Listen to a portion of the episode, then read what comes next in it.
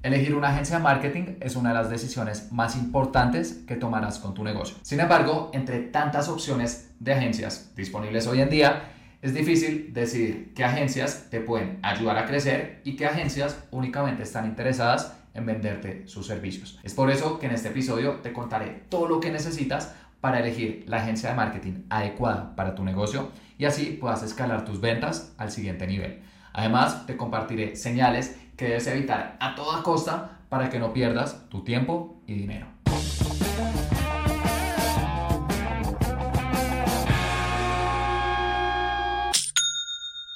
Hola, bienvenido a Aprende y Vende. Mi nombre es Felipe y el objetivo de este podcast es ayudarte a vender con anuncios en Facebook e Instagram, compartiéndote cada semana cuáles son las estrategias que usamos con mis clientes para que tú también las puedas aplicar en tu negocio. Y hoy quiero hablar sobre un tema que no he cubierto antes en este podcast y es cómo elegir una agencia de marketing. Porque yo he estado en ambas situaciones. Tengo una agencia de marketing, pero también he contratado agencias de marketing que me han ayudado con diferentes áreas a la hora de crecer mi equipo, porque tampoco soy experto en todo. Entonces, quiero compartirte diferentes lecciones que he aprendido en el proceso, trabajando con agencias, contratando agencias y cuáles son las señales que debes detectar para tener una buena agencia y también qué señales debes evitar a toda costa para que no pierdas tiempo y dinero. Entonces, el primer punto creo que es fundamental y es decidir si realmente necesitas una agencia. Porque hay una creencia común y es, ok, para vender por internet necesito una agencia de marketing. Y no es cierto. Eso depende del momento de la empresa. Y quiero dividirlo en tres momentos. Primero, si es una empresa que es pequeña. En ese punto estás empezando, estás dando tus primeros pasos creo que aún no deberías contratar una agencia, porque una agencia va, primero va a representar un costo adicional. Además de tu inversión en publicidad, en tus campañas, también tendrás que pagar una tarifa extra para la agencia. Y segundo, una agencia no te va a garantizar que tu negocio despegue. ¿Cómo así? El marketing es una forma de amplificar un producto o servicio que ya funciona. Como a mí me gusta verlo, es como si fuera gasolina. Imagínate que tienes una fogata ya hay un fueguito, le aplicas gasolina, ¿qué pasa? El fuego crece gigante y se vuelve, no sé, un incendio. Eso es lo que sucede cuando tienes un producto o servicio que las personas quieren y le aplicas marketing, ¡pum! Crece y tu negocio despega. Pero si ese producto o servicio no lo quieren las personas, no importa cuánta gasolina eches, no va a funcionar. Es como si ni siquiera hubiera fuego. Si solamente hay leños y tú aplicas gasolina y ya, pero si falta esa llama, producto o servicio que la gente quiera, pues la gasolina sola no va a hacer nada y vas a terminar perdiendo tu dinero. Entonces, creo que un error común es pensar, no, si contrato una agencia de marketing ya mis ventas están garantizadas. Una agencia de marketing creo que debe entrar cuando el producto o servicio ya está comprobado en el mercado. A eso se le conoce como Product Market Fit. Es cuando tú lo, lo, que vendes ya tiene un fit dentro del mercado. Ya se sabe que las personas efectivamente lo quieren. Ahí puedes pensar en el siguiente nivel, contratar una agencia de marketing para que, ¡pum!, cada vez te ayude a traer más clientes. Pero al final la agencia de marketing va a tener control sobre una parte de la ecuación y son las campañas. Pero el producto o servicio creo que es labor de todos los emprendedores, primero, validarlo. Y ahí está precisamente la parte en la que tú tienes que hablar con tus clientes, recolectar feedback, profundizar en tu industria, detectar qué funcionalidades de tu producto o servicio son necesarias y cuáles no para poco a poco irlo ajustando. Y cuando tú detectas que tu producto o servicio ahora sí está despegando, puede entrar un especialista en marketing, ayudarte a escalar tus ingresos. Pero no pienses que simplemente contratando una agencia ya tu negocio va a estar garantizado. Créeme que si fuera así, ya todas las agencias de marketing serían billonarias. Imagínate, el negocio con el que yo trabajo ya lo hago a crecer. Para nada. o sea, eso sería como convertirse en el rey Midas, que absolutamente todo lo que toca es oro y eso realmente es una fantasía. Una agencia de marketing es un excelente aliado, pero primero tiene que estar ese fit entre el mercado y el producto o servicio que se está ofreciendo y que realmente es labor de cualquier emprendedor validar. Y esa es, esa es la primera razón por la que creo que un negocio pequeño aún no debería contratar una agencia, eh, pero hay otra muy importante y es que independientemente de lo que tú vendas, creo que es importante que aprendas también como emprendedor de marketing, porque tú puedes ser especialista, no sé, en eh, zapatos, en diseño gráfico, en arquitectura, en derecho, lo que sea, pero cuando tú eres un emprendedor, tu principal función es ser un vendedor. Entonces, además de la parte técnica de lo que tú ofreces, también es muy importante que aprendas cómo adquirir clientes. Entonces, creo que hay uno como emprendedor en esas primeras etapas, también es importante remangarse, ensuciarse las manos, aprender de áreas que puede que inicialmente no hagan parte de tu especialidad, pero que son fundamentales para que tu negocio despegue. Y por eso es clave que también cuando estés empezando aprendas de marketing, mires videos de YouTube, escuches podcasts de este estilo, incluso podrías tomar un curso para que tú mismo hagas las campañas de marketing, no solamente valides tu producto o servicio, sino que aprendas cómo adquirir clientes. Y de esta manera, cuando ya desees escalar tu negocio, cómo vas a estar familiarizado con nociones de marketing, vas a elegir mejor una agencia, vas a entender mejor los reportes que te comparten, vas a poder profundizar en estrategias con la agencia, porque realmente las mejores sinergias que sean entre agencia y cliente, esto lo he aprendido con el tiempo, es cuando el cliente también está familiarizado con el área de marketing. Ahí como que ya pueden tener una relación un poco más uno a uno. Sí, de una probemos estas estrategias, estas campañas, estos tipos de anuncios. Sí, claro, y mira, lo podemos adaptar con esta nueva funcionalidad que vamos a agregar. Perfecto, grabémoslo.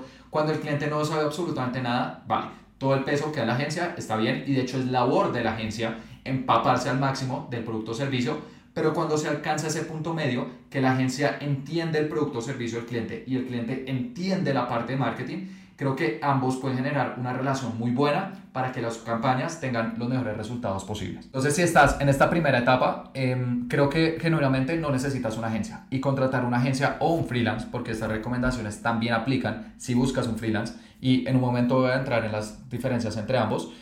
Creo que primero tienes que ensuciarte las manos, hacerlo por ti mismo, validar que tu producto o servicio funciona, aprender de estas nociones y luego cuando contrates a alguien, créeme que lo vas a hacer mejor.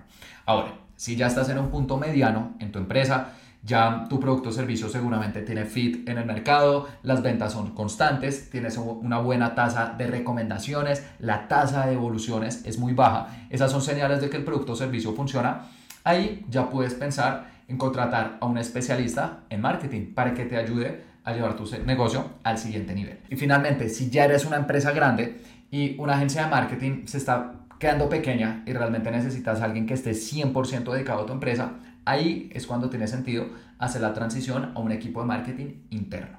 Entonces, eso es como la transición que he notado de los equipos de marketing, que en empresas pequeñas lo haga el emprendedor para validar su producto o servicio, aprender sobre marketing y además mantener sus costos fijos bajos, porque se está ahorrando esa tarifa. Una empresa mediana, ahí sí tiene sentido que entre un externo a ayudarle a escalar sus ventas, porque es una empresa que tiene esta necesidad. Y finalmente, una empresa grande ya tiene tantos requerimientos de tiempo y de recursos que una agencia pues no va a alcanzar a dar todo lo que necesita, entonces tiene sentido internalizarlo. Pero en una empresa grande, algo que se utiliza bastante también son consultores. Entonces tú puedes tener tu equipo interno, 5, 6, 10 personas, lo que sea, y luego tienes un consultor que tiene llamadas, por ejemplo, quincenales o mensuales, que les dé recomendaciones a tu equipo. Entonces, ya como que con empresas grandes más que agencia, lo que se tiende a utilizar mucho es un modelo de consultoría, pero sabiendo que al final es el cliente quien lo implementa. Entonces, ese es el primer paso y es antes de salir a buscar una agencia, es preguntarse, ¿necesito una agencia? o un freelance y si es ese punto mediano en el cual te encuentras, que siento que es como el sweet spot, como el punto dulce donde la agencia o el freelance puede aportar más valor, ¿cómo puedes encontrar una buena agencia? Y eso es lo que precisamente quiero explicar en el resto de este episodio. Ahora, si tú eres una agencia o un freelance, igualmente te recomiendo que tomes nota porque muchos de estos elementos los buscan las empresas cuando te contratan. Y si tú entiendes muy bien lo que ellos están buscando, pues podrás cerrarlos más fácilmente. Entonces creo que es información de valor tanto para empresas como para agencias y freelancers. Así que bueno, ¿cómo encontrar agencias buenas? Creo que el primer canal en el que deberías buscar es con recomendaciones. Eh, preguntarle a otras personas de tu círculo si conocen agencias de marketing buenas, porque el voz a voz es el mejor canal de marketing que existe. Eso ya lo he dicho muchas veces en este podcast y no me voy a cansar de repetirlo, porque las personas no le creemos tanto a otras marcas, sabemos que ellas nos están intentando vender, le creemos más a las personas. Entonces empieza con tu círculo, preguntando a tus amigos, compañeros de trabajo, familiares, si conocen agencias de marketing buenas. Si dentro de tu círculo no hay nadie que te pueda eh, ayudar, también podrías preguntar en plataformas digitales, por ejemplo en LinkedIn, en grupos de Facebook, puedes publicar una historia de Instagram y es probable que haya alguien que te recomiende alguna agencia que puede que no hubieras detectado de primera mano, pero que va a ser una muy buena alternativa porque ya viene recomendado por una experiencia positiva que tuvo con otra persona. Y si tú eres una agencia o trafficker, este punto es clave. Tus clientes en el mediano y largo plazo deberían recomendarte a otros clientes, porque eso se vuelve como un efecto de bola de nieve y eso únicamente se da cuando entregas buenos resultados. Y otra opción es que también puedes hacer una búsqueda. Por ejemplo, en Google colocas agencias de, e idealmente no solamente marketing digital, porque marketing digital es muy amplio, el servicio que necesitas. Agencias de Facebook Ads, de Google Ads, de SEO, de diseño web, de email marketing. Entre más específico seas mejor. Y esa es una recomendación que te voy a dar en unos momentos cuando estés definiendo agencias.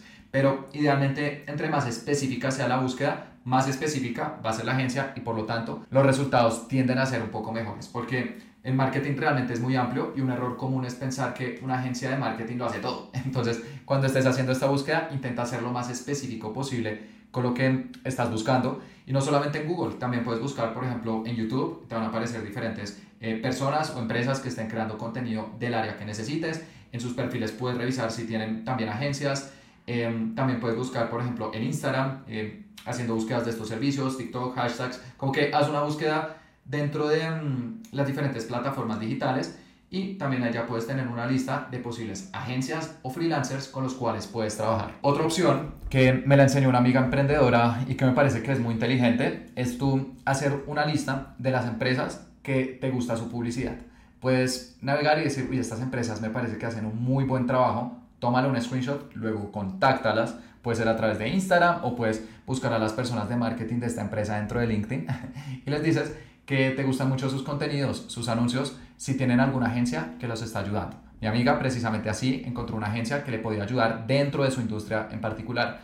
Y acá una pequeña recomendación es que idealmente no sean competidores directos, porque quizás por conflictos de interés no puedan trabajar contigo. Entonces, em, busca igualmente empresas que te gusten, navega en Instagram, en Facebook, incluso en TikTok, y aquellas que hagan un muy buen contenido, escríbeles, felicítalas por el contenido eh, porque igualmente eso es algo que todas las marcas siempre van a agradecer y pregúntales si tienen alguna agencia. Puede que muchas de estas lo hagan de forma interna o sea el emprendedor, pero quizás te recomiendan alguna agencia buena que ya sabes que hace unos buenos contenidos y con la cual tú el día de mañana también podrías trabajar. Ahora, depende de otros factores. También la tarifa que maneja esta agencia. Si trabaja de forma internacional, pero al menos ya puedes tener como una primera lista de posibles candidatas. Y cuando estás haciendo este proceso, seguramente te van a recomendar agencias y freelancers. Y acá hay una diferencia también importante. ¿Cuál deberías contratar? Ambos modelos tienen sus ventajas y desventajas. ¿Cuál es la ventaja de los freelancers? Que generalmente el servicio es más personalizado. Porque si tú les pagas mil dólares al mes, para ese freelancer, mil dólares al mes o el monto que sea, va a representar un porcentaje más alto de sus ingresos que para una agencia, que va a tener un portafolio de clientes más alto.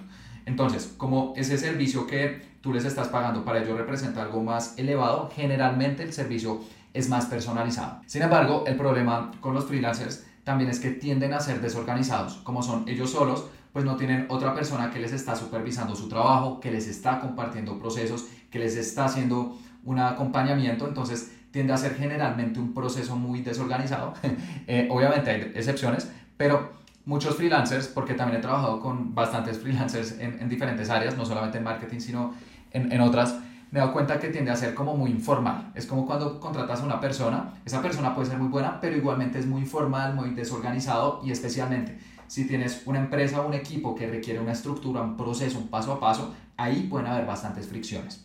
Además, otra desventaja de los freelancers es que son ellos contra el mundo. O sea, ellos, están solos, pero no tienen un equipo que los esté apoyando, que si tienen dudas, pues entre todos puedan revisar tu cuenta, que tengan acceso a más cuentas, porque al final son ellos solos, entonces tienen menos visibilidad sobre otras cuentas y por lo tanto puede que hayan algunas estrategias que no conocen y que una agencia, por simplemente cuestión de estadística y de probabilidad, porque tiene más gente, pues sí puede detectar.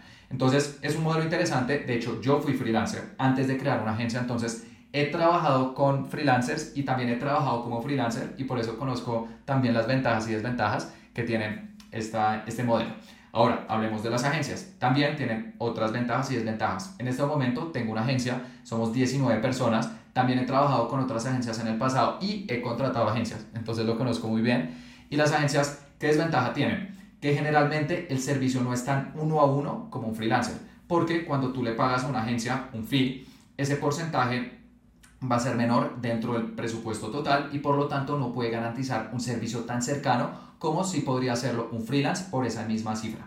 Pero, ¿qué ¿Qué ventajas tiene una agencia? Primero, que generalmente son más organizadas. Ahora, hay excepciones y eso depende mucho de las cabezas de la agencia, pero en general, ya al haber una jerarquía, una línea de comando, tiende a haber más orden, tiende a haber más procesos, más organización, más estructuración. Entonces, si para tu equipo, para tu empresa, esto es muy importante, pues se pueden entender más fácilmente. Además, sabes que tienes una persona encargada que va a ser tu account manager, eh, como tu em, líder de cuenta o la persona que trabajará contigo, que generalmente será la persona encargada de anuncios. Pero si tienen algún problema, puedes hablar con un supervisor, va a estar su jefe, algo que con un freelance pues se pierde. Y también la agencia al tener más clientes, también tiene acceso a más cuentas, más campañas, más presupuestos, más data y por lo tanto más estrategias y más aprendizajes. Como que tiene un em, campo de visión más amplio que un freelance. Entonces, ambos modelos son válidos. Hay muy buenas agencias, hay malas agencias, hay muy buenos freelancers, hay malos freelancers. Lo importante es que tú sepas las ventajas y desventajas de cada uno para que puedas elegir el que sea más acorde para ti. Y también cuando estés haciendo este proceso, te recomiendo que tengas una lista. No descartes a ninguno de los dos. Reúnete con agencias, reúnete con freelancers.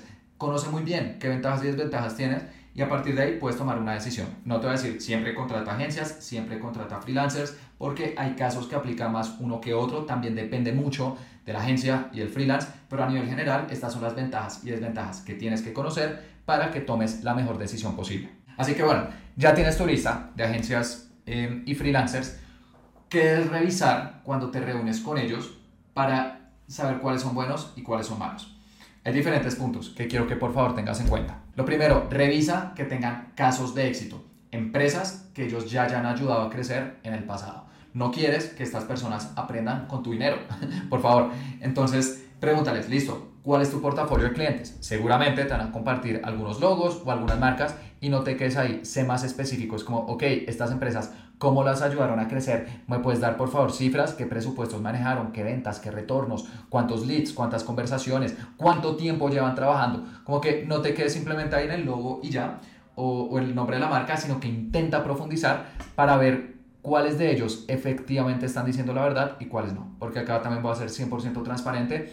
Eh, es una realidad de esta industria y no solamente de las agencias, sino en general de servicios que se coloquen logos de empresas con las cuales no se trabajaron o incluso se inventen o que es que yo tengo un primo de un amigo de un tío que una vez trabajó con esta empresa entonces lo va a colocar acá. Me parece que esa es una práctica completamente deshonesta y solamente lo vas a poder detectar cuando profundizas, cuando les haces un seguimiento dentro de ese portafolio para ver ellos si realmente trabajaron con esta empresa.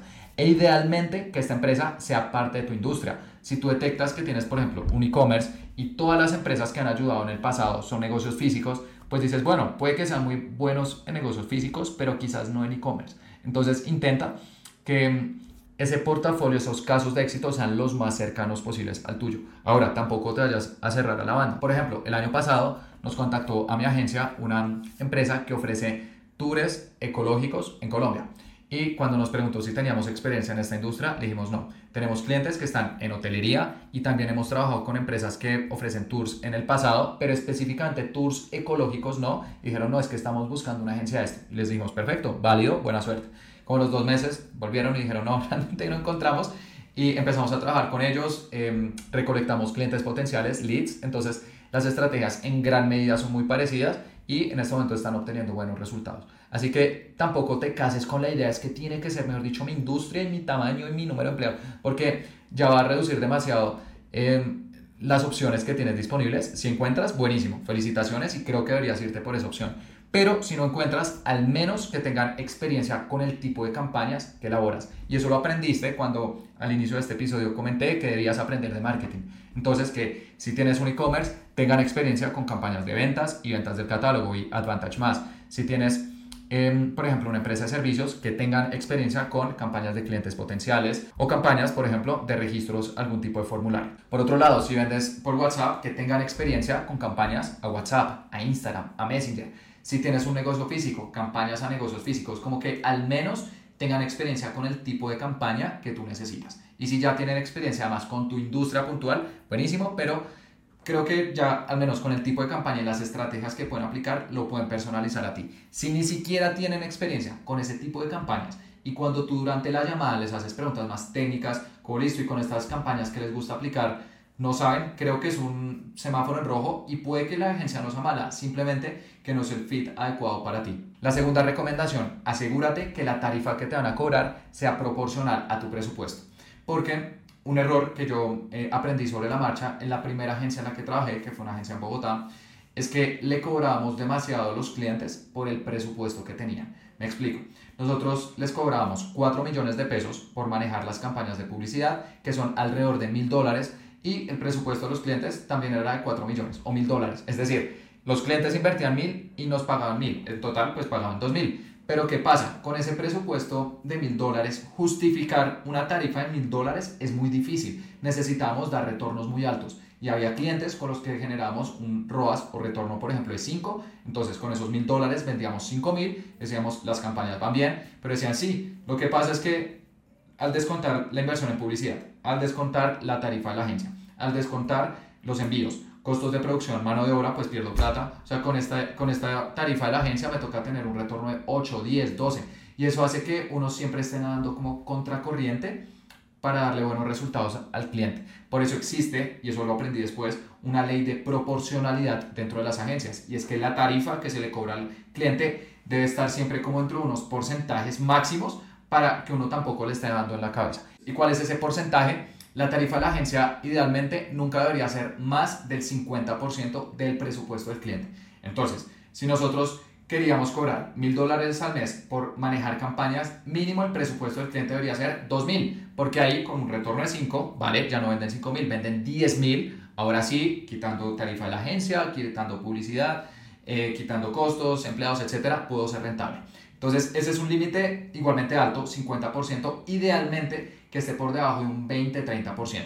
Si lo que te cobra tu agencia dentro del total representa un 5, 10, 15%, saludable, 20, 30 también puede funcionar, 50 ya sea el máximo, pero por favor que no te vaya a cobrar lo mismo que inviertes o incluso más, porque tendrías que tener un modelo de negocio con retornos muy altos para que tu negocio vaya a ser rentable. Y eso es algo que se aprende sobre la marcha, nosotros lo vimos con varios clientes en esa agencia, luego tuvimos que ajustar precisamente el presupuesto mínimo con el cual estamos trabajando y las tarifas también las tuvimos que reducir, se mantuvo esa proporcionalidad y ahí los resultados son mejores. Y si tú eres un trafficker o una agencia, también te recomiendo que tengas en cuenta esto, que ajustes tus tarifas para que no le vayas a dar en la cabeza a tus clientes. Y eso no quiere decir que tú seas bueno o malo, simplemente quiere decir que quizás estás trabajando con empresas que son muy pequeñas para lo que cobras o quizás estás cobrando mucho para el tamaño de las empresas que estás ayudando actualmente. Tercera recomendación, evita agencias todo en uno. Es decir, agencias que te dicen, sí, manejamos las campañas de publicidad, también em, te publicamos en redes sociales, hacemos el, el community management, eh, resolvemos mensajes, manejamos tu página web, escribimos artículos, enviamos emails y además tomamos fotos y videos, todo eso por 300 dólares. ¿Cuál es el problema? Que nadie puede ser experto en todo. Y generalmente una agencia o un freelance que intente abarcar todas las áreas, pues al final no va a ser experto en ninguna y eso se va a ver reflejado en los resultados que te va a generar. Es cierto que existen las agencias 360 grados, agencias que ofrecen todos estos servicios, pero generalmente son agencias muy grandes que también trabajan con empresas muy grandes y tienen tarifas muy altas de miles de dólares. Pero si no estás en ese punto y la agencia tampoco o el freelance, ten mucho cuidado porque puede que te estén intentando vender un montón de servicios con tal de cerrarte y para ti tiene sentido. Es como si esta persona hace todo en uno, pero el problema es que esa persona realmente no va a ser experta y luego en el día a día vas a decirle, no, los contenidos no me gustan, los copies, las campañas no van bien, los emails, la página web y al final termina siendo un desgaste de tiempo y dinero. Entonces por eso creo que es importante que tú tengas muy claro cuál es el servicio que necesitas. Marketing es como si fuera medicina. Si tú necesitas una operación de corazón, tú buscas un cardiólogo, no buscas un neurólogo. Lo mismo sucede. Si tú necesitas aumentar tus ventas por, por ejemplo, anuncios en Facebook e Instagram, no busques una agencia que es especialista en email y que ofrece también Facebook e Instagram como para cerrar clientes adicionales porque puede ser un problema. Ahora, si ellos ya tienen un equipo 100% dedicado a eso, eso está perfecto, pero generalmente son agencias más grandes y que las tarifas tienden a ser más altas. Entonces, recomendación clave, entre más específica sea la agencia o el freelance que te va a prestar sus servicios, mucho mejor, porque generalmente tiende a manejar mejor esa área del marketing tal y como tú buscas un especialista para otros servicios que contratas en tu día a día. Y por eso también te invito a que no pienses únicamente en precio. Tú dices, no sé, esta agencia o este freelance me cuesta 500 dólares. por manejar campañas y tengo esta otra que me cuesta 300 dólares por campañas, más contenido, más community management. ¿Por cuál me iría? Si me preguntas, yo me iría por la primera, por la que te cobra un poco más, pero que es especialista, porque ahí es donde van a estar los resultados.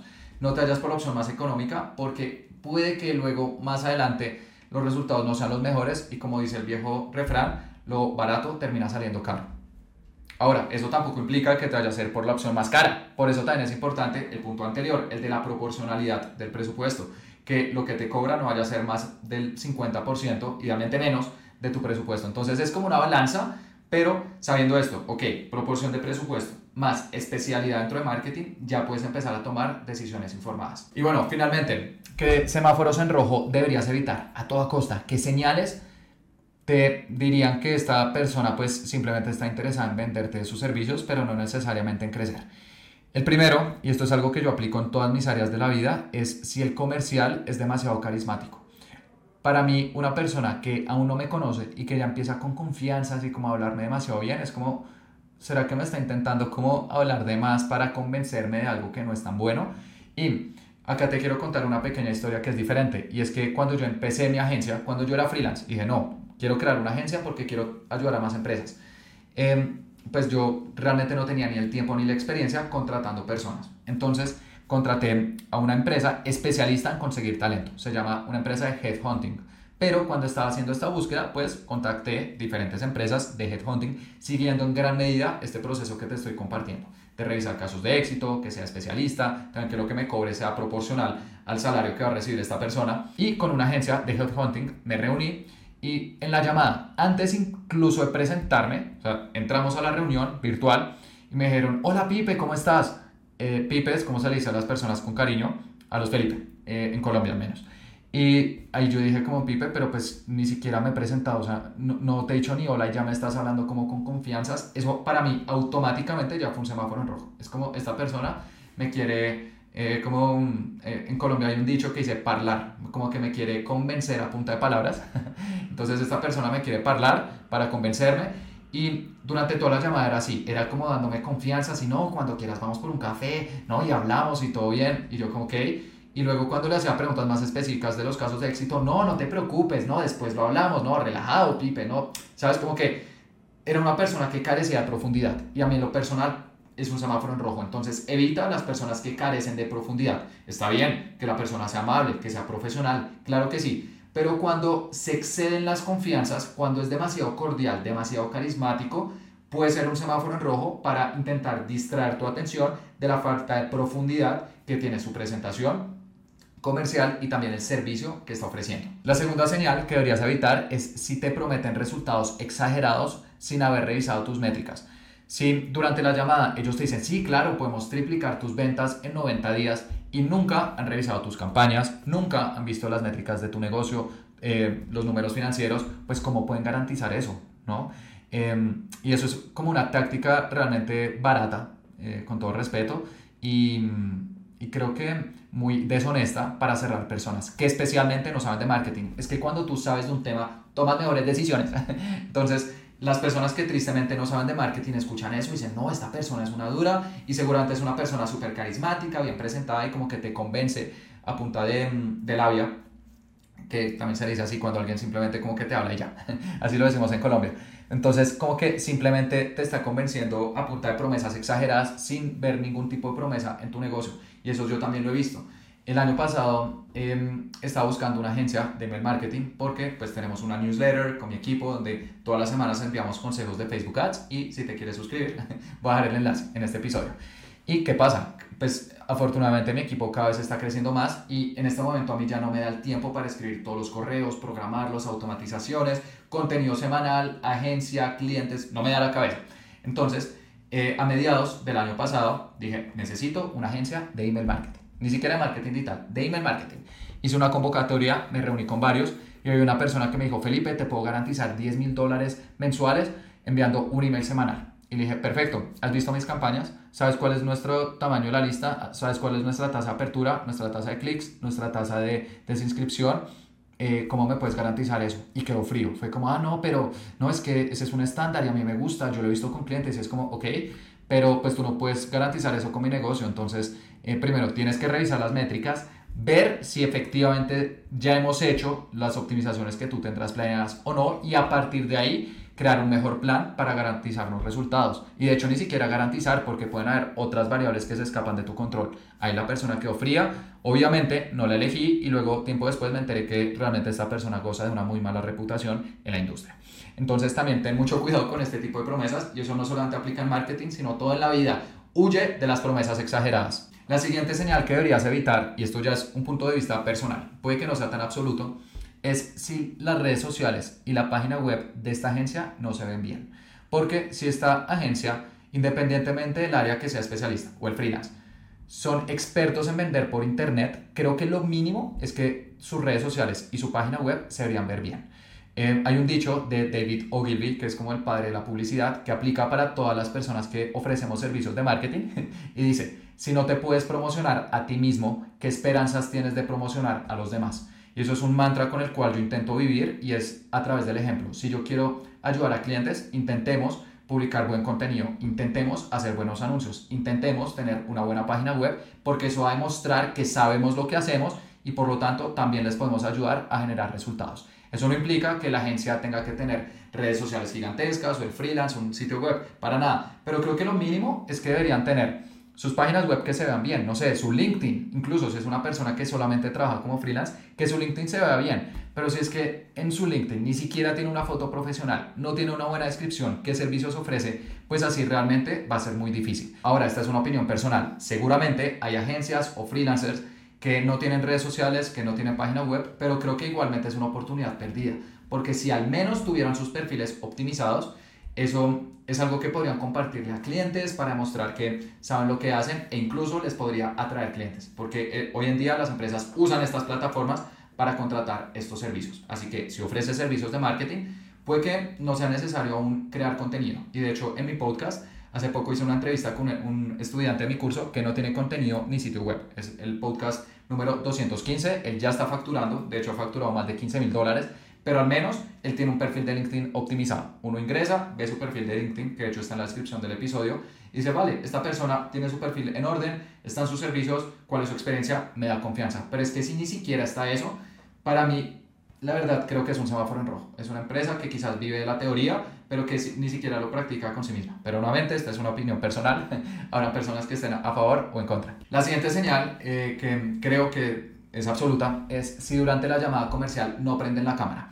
Creo que el Internet tiene muchas ventajas y el trabajo remoto, pero una desventaja es la falta de contacto que hay con las personas. Y a mí me parece personalmente algo súper grosero estar en una reunión con alguien, especialmente si no lo conoces y es un posible cliente, con la cámara apagada. Que ellos vayan a cerrar un negocio con una cámara que dice F y ya, o una foto. Eso realmente no transmite credibilidad, no transmite empatía, autoridad, principios básicos de marketing que realmente aplican en cualquier campaña. Y si no lo están aplicando durante una llamada, quizás pues no eres un cliente tan importante para ellos como te lo están haciendo saber. Y eso también lo viví, es que realmente yo ya tenía muchas situaciones. Cuando yo quise crear mi página web, también pues estaba buscando a alguien, porque yo sé WordPress, sé Shopify, pero no soy especialista en esto. Entonces estaba buscando una persona experta en UX, una persona que sepa hacer un buen diseño dentro de una página web. Y hubo un freelance que contacté, le dije, listo, reunámonos. Estaba con la cámara apagada y a mí en esas situaciones un pequeño truco, en vez de decirle, prende la cámara, porque iba a decir, ¿usted quién es? Usted no es mi mamá, ¿no? Eh, para decirme esto, pues algo que yo siempre les digo es, hey, ¿puedes verme? Y dicen, ah, sí, sí, perfecto, no, ya prendo mi cámara. Como que es un truco ahí que también puedes aplicar. Eh, y yo le dije, sí, ¿me puedes ver? Y me dijo, ah, sí, sí, ya la prendo. Prendió la cámara y estaba en su cuarto, pero eso no tiene nada de malo. Realmente el problema es que estaba como su cama descendida, esta persona se nota que ni siquiera se había bañado, estaba como con una sudadera, todo despeinado. Para mí eso automáticamente también fue como, no, porque marketing también va parte de eso, de tú cómo presentas un producto o servicio y él en ese caso era el producto. Y si no lo puede presentar bien, ¿qué esperanzas tenía de que luego yo lo fuera a contratar? Seguramente después hubiera aplicado lo mismo con la página web. Entonces, si estas personas no prenden la cámara web o cuando la prenden, pues no tienen un mínimo de presentación personal, creo que es un semáforo en rojo porque eso también denota falta de atención al detalle.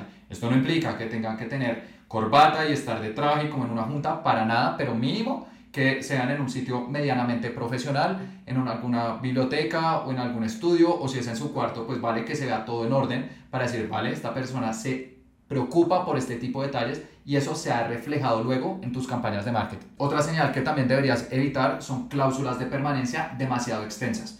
Cuando tú ingresas a una relación con una agencia es como cualquier otra relación. Si tú estás empezando a salir con alguien, no le dices, casémonos en la primera cita. Sería raro, ¿no? La primera vez que se ven es como, si quieres ser mi esposa, te va a decir que no.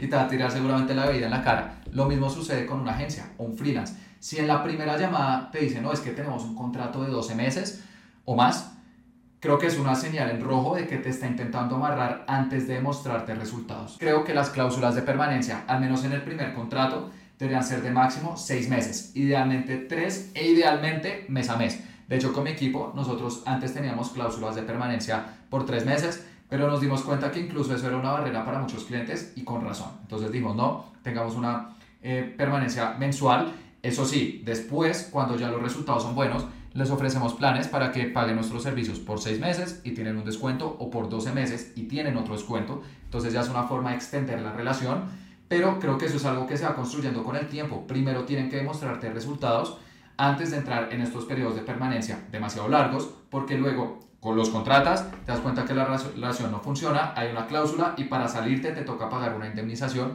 que te podrías haber ahorrado. Finalmente, el último semáforo en rojo que creo que deberías evitar aplica más para campañas de publicidad. Y es si estas personas únicamente van a manejar las campañas, pero no te van a dar recomendaciones, por ejemplo, en los copies o en los creativos. ¿Y por qué esto? Y esto ya es como algo más puntual dentro de esta industria. Hoy en día la variable más importante de lejos para dar resultados es el creativo, son los anuncios que las personas ven. Entonces si esta empresa únicamente o este freelance únicamente se dedica a manejar campañas, prender y apagar campañas, lanzar públicos, prenderlos y apagarlos y trabajar con los anuncios que tú lo proporcionas y ya, pero no te da recomendaciones de textos, imágenes, videos, qué tipos de creativos deberías tomar, eh, por ejemplo, que te comparta guiones para que luego tú los puedas tomar por tu lado, pues es alguien que va a estar en control de una parte muy pequeña del proceso y que quizás su tarifa no vale la pena. Y eso es algo que yo he dicho muchas veces en este podcast. Hoy en día la variable más importante son los anuncios. Y si tú ofreces servicios de publicidad digital, tienes que estar involucrado en los anuncios. Creo que lo mínimo es que escribas copies y también que participes en la estrategia creativa, que todos los meses le pases al cliente recomendaciones de anuncios que deberían tomar listo, necesitamos estas imágenes y estos videos.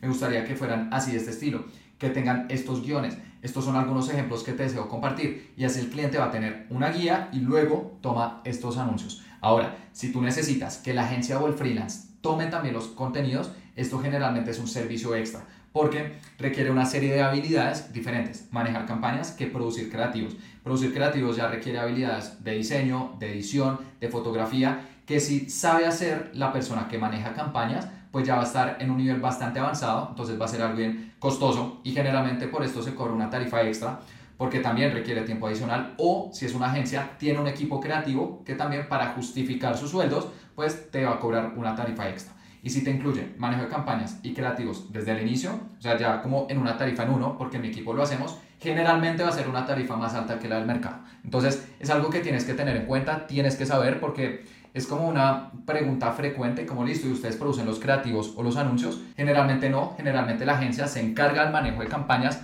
pero sí debería participar en la estrategia creativa, en dar recomendaciones.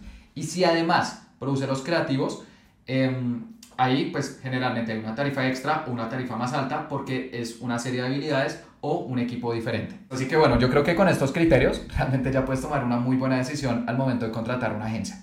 Y pasemos finalmente a cuáles son los primeros pasos que deberías dar cuando empiezas a trabajar con una agencia. El primero, no dejes que ellos sean los dueños de las cuentas. Este es un error que a mí la verdad me molesta mucho y me da mucha tristeza.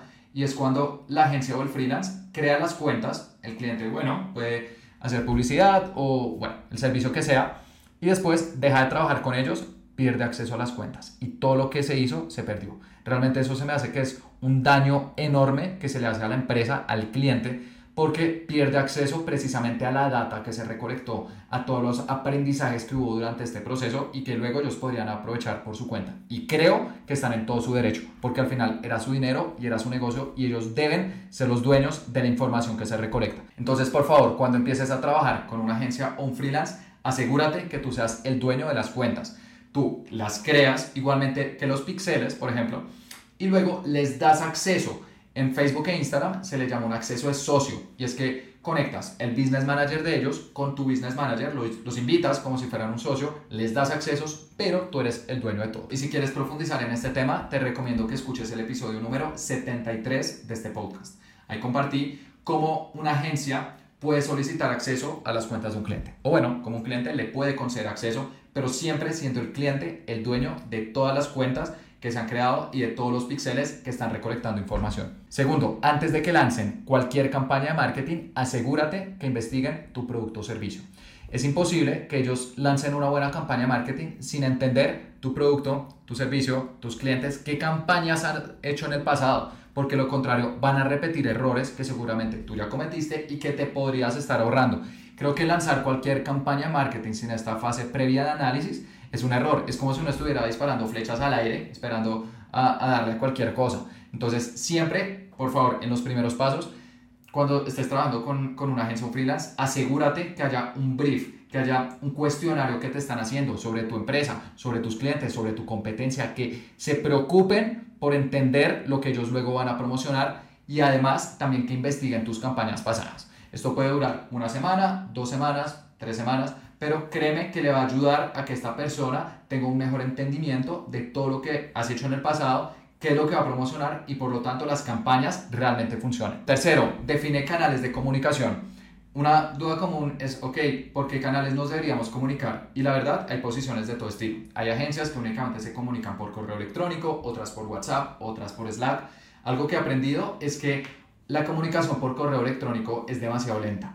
Y a menos de que ya sea una empresa que tenga todo absolutamente estandarizado, y eso aplica tanto para el cliente como para la agencia o el freelance, va a ser muy difícil, van a haber muchas respuestas y e email va a ser un canal demasiado lento. Entonces por eso es mejor utilizar canales de aplicaciones de mensajería. Por ejemplo, WhatsApp.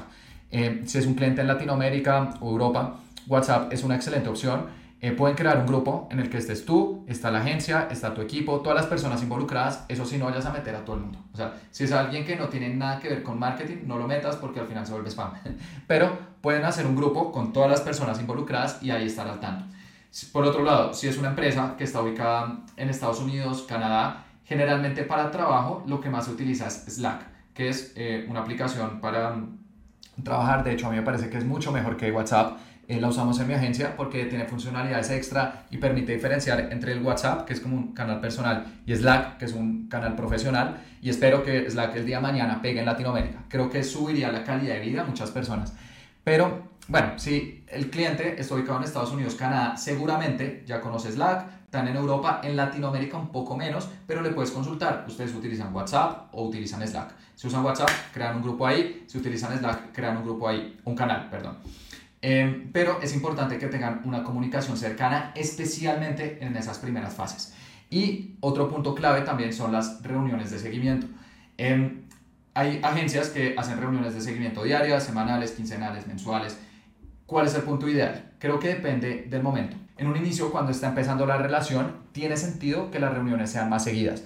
Eh, pueden ser entre una y tres veces a la semana porque hay muchos puntos por tocar y muchos entregables pero a medida que va avanzando la relación puede bajar un poco el volumen de reuniones. Generalmente eh, las reuniones se dan entre semanal y quincenalmente, creo que es un, buen punto dulce. Hay algunas ocasiones en las cuales se hace de manera mensual y de hecho en una agencia teníamos llamadas eh, mensuales con clientes, en una agencia de Canadá, pero siento que ya es demasiado tiempo. Em, o tiene que ser un presupuesto muy bajo, realmente que casi no hayan cambios con las campañas, vale, podría ser algo mensual, eh, pero más allá de eso creo que ya empieza a ser perjudicial. Es importante que igual tengan un espacio en el cual hablen, compartan resultados, alineen expectativas, reboten ideas y eso solamente sea en una reunión. En WhatsApp o Slack o menos email, pues va a ser muy difícil.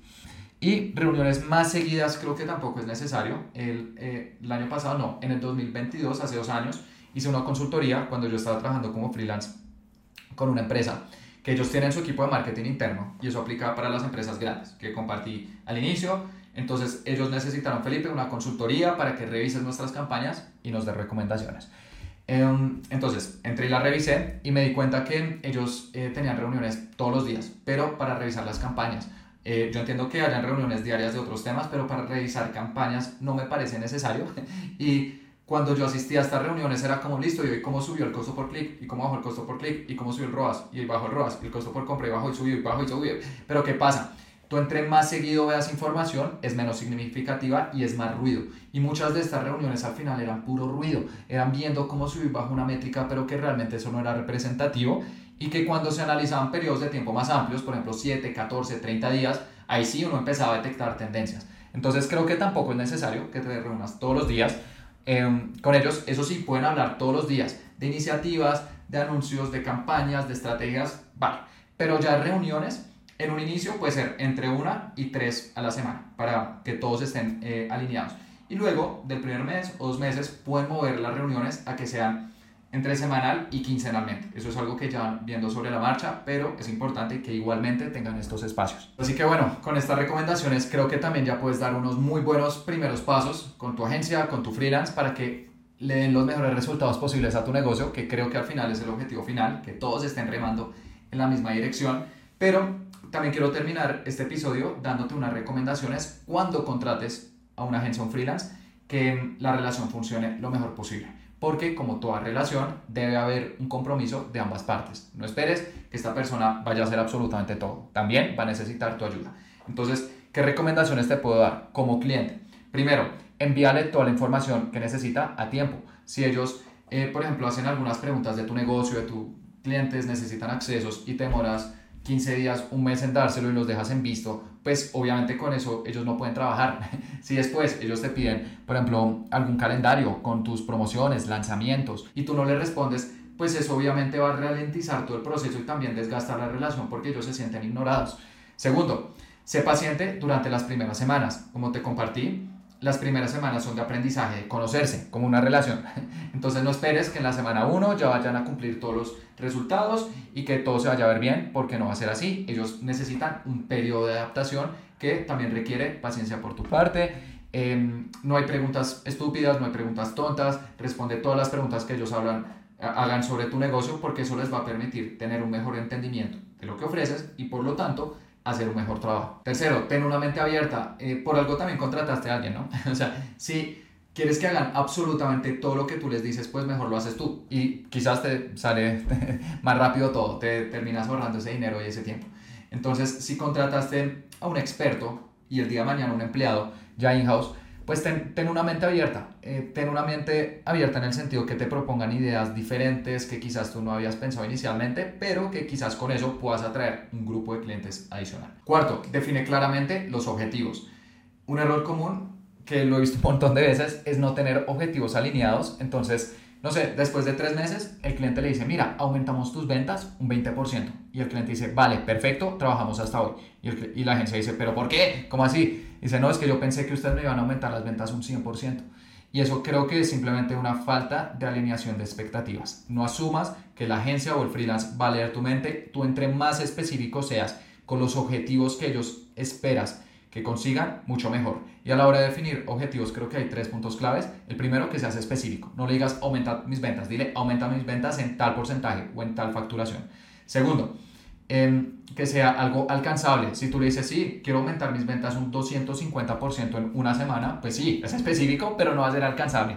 Entonces también tiene que ser algo congruente con el periodo de crecimiento que lleva tu negocio. No esperes saltos absurdos que sean de la nada y además en un periodo de tiempo demasiado corto porque ahí puede que estés teniendo un objetivo que realmente no va a ser alcanzable y que por lo tanto va a hacer que la relación no funcione.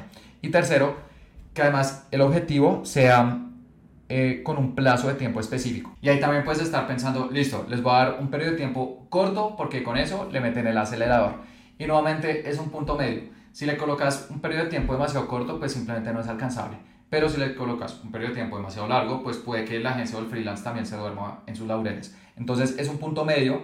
Generalmente un objetivo entre 3 y 6 meses es un buen rango de tiempo, pero también tiene que ser alcanzable, el punto anterior. Entonces para repasar, Asegúrate que les des objetivos específicos, alcanzables y con un periodo de tiempo razonable para que todos estén alineados con cuáles son los resultados que se deberían entregar. La quinta sugerencia es que también manejes una comunicación asertiva. Recuerda que igualmente estás trabajando con personas, entonces no les hables como si fueran simplemente máquinas o dando órdenes porque eso también les puede bajar la motivación o en horarios que no tienen sentido. Si tú les escribes, no sé, un martes a las 3 de la mañana porque no me responden, pues también la agencia o el freelance va a decir, uy, este cliente, mejor dicho, me está enloqueciendo. o los fines de semana, a menos de que sea algo urgente. Si es algo urgente, vale, pero si no, ten en cuenta que hay horarios laborales, también les puedes preguntar cuáles son sus horarios para que así todos estén alineados con la disponibilidad de tiempo. Y finalmente, la última recomendación es paga a tiempo tus facturas. y esto aplica para todo en la vida, creo que realmente esto no requiere explicación pero por increíble que parezca, también he visto casos de empresas que hace meses pues no le pagan a la agencia o al freelance y espera que trabaje exactamente con los mismos eh, niveles de motivación. Naturalmente, las personas se desmotivan, pierden interés y mm, eso va a terminar repercutiendo en la relación. Y no solamente paga las facturas de la agencia o el freelance, sino que también de los anuncios. Si tus anuncios constantemente están siendo rechazados porque no pasa la tarjeta de crédito, eso va a afectar negativamente en el historial de tu cuenta y también se va reflejado el día de mañana en tus em, resultados y en tus ventas. Entonces ten mucho cuidado, paga a tiempo las facturas de en general todas las personas que trabajan contigo y créeme que las relaciones van a fluir mucho mejor. Y bueno, eso fue todo por este episodio. Es un episodio que quería grabar hace tiempo, creo que es algo de lo que muy pocas personas hablan, pero que es un aspecto fundamental como emprendedor que sepas cómo contratar una buena agencia o un buen freelance de marketing y además, si tú trabajas en esta industria, qué elementos buscan los clientes para que asimismo tú puedas cubrir tus propuestas y puedas también cerrar más clientes. Entonces, creo que es, termina siendo un gana-gana para ambas partes eh, conocer este tipo de cosas. Así que bueno, eso fue todo por este episodio. Espero que con esto puedas contratar una buena agencia un buen freelance de marketing o si ofreces estos servicios, hayas tomado nota y con esto puedas mejorar tus propuestas para que consigas más clientes. Y también te invito a que te suscribas porque todos los jueves estoy subiendo episodios sobre cómo vender con anuncios en Facebook e Instagram. Muchas gracias.